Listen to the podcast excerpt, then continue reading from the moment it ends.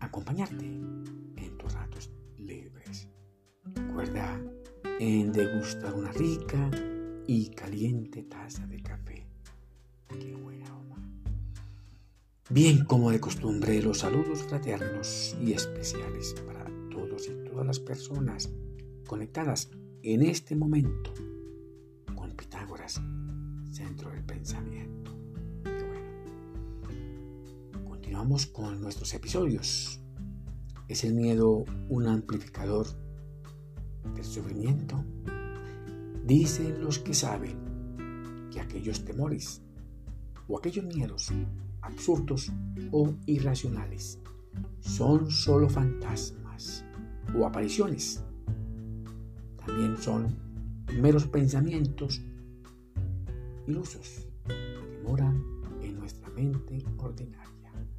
A decir verdad, ellos no son reales y no son visibles y por lo general están detenidos en tu mente consciente. Siempre van a estar ahí martirizándote, haciéndote sufrir.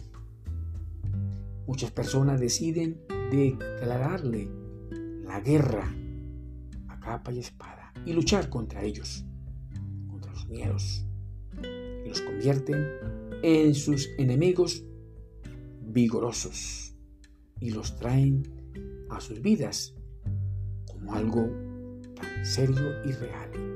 Los bajan a sus mundos, mundos creados por la mente consciente. Incluso los convierten en problemas y los ven sin solución. A pesar que todo problema es una oportunidad para tu vida vienen llenos de ricas experiencias. Quizás no te resulte tentador. Recuerda que todo problema trae implícito su solución. Eres tú el que debe encontrarlos. Si no existieran las soluciones, igual los problemas son el uno para el otro. Te pregunto, ¿es el problema una desgracia? Por favor, responde ya en tu lugar secreto, en silencio y en reflexión. El miedo compuesto de muchas partes. Luchar en contra de aquellos miedos absurdos o irracionales. Podrían ellos crearte serios impedimentos para llegar allá, cima del éxito y sentir la felicidad tan anhelada pues luchar contra el miedo supone luchar contra ciertos estados mentales muy precisos y también muy complejos. Recuerda que cada cosa buena que hagas en tu vida multiplicará las posibilidades para poder planear tus propósitos, lograr tus metas y tus objetivos.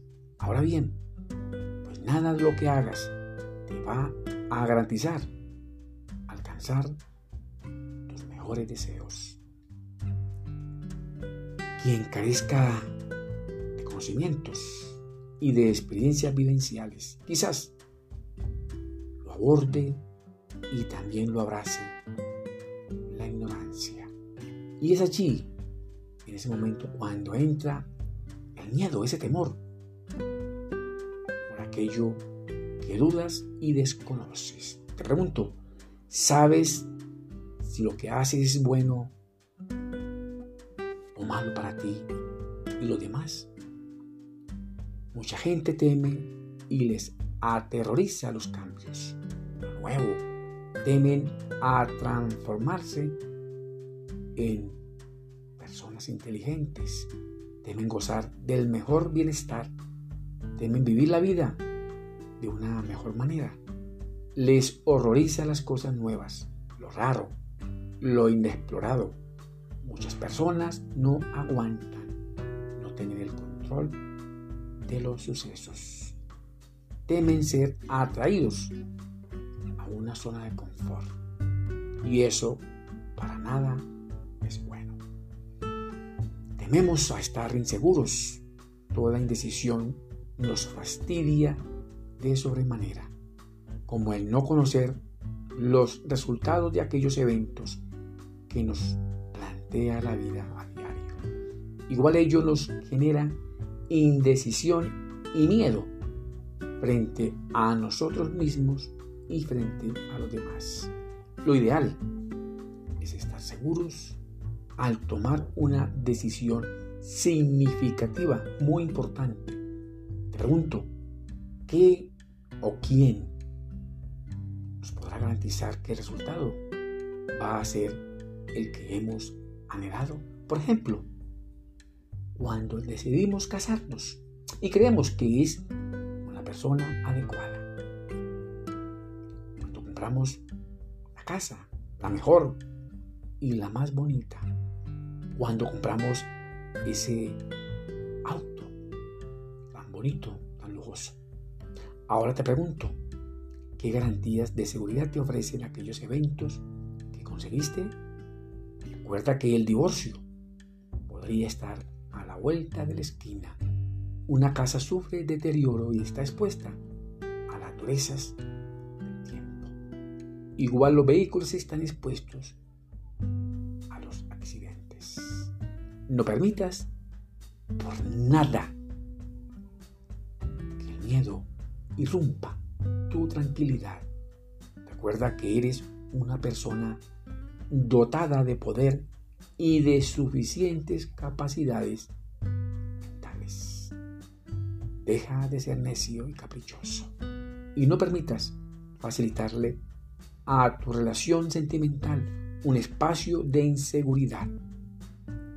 Obviar toda posibilidad de que aparezcan los problemas y produzcan algún daño a tu tranquila vida sentimental. Por favor, ahórrate el sufrimiento y el dolor. Claro está, trata al máximo de gozar los mejores y maravillosos momentos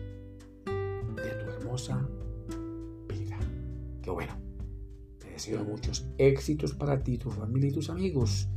Que Dios, el grande, los bendiga y también los proteja.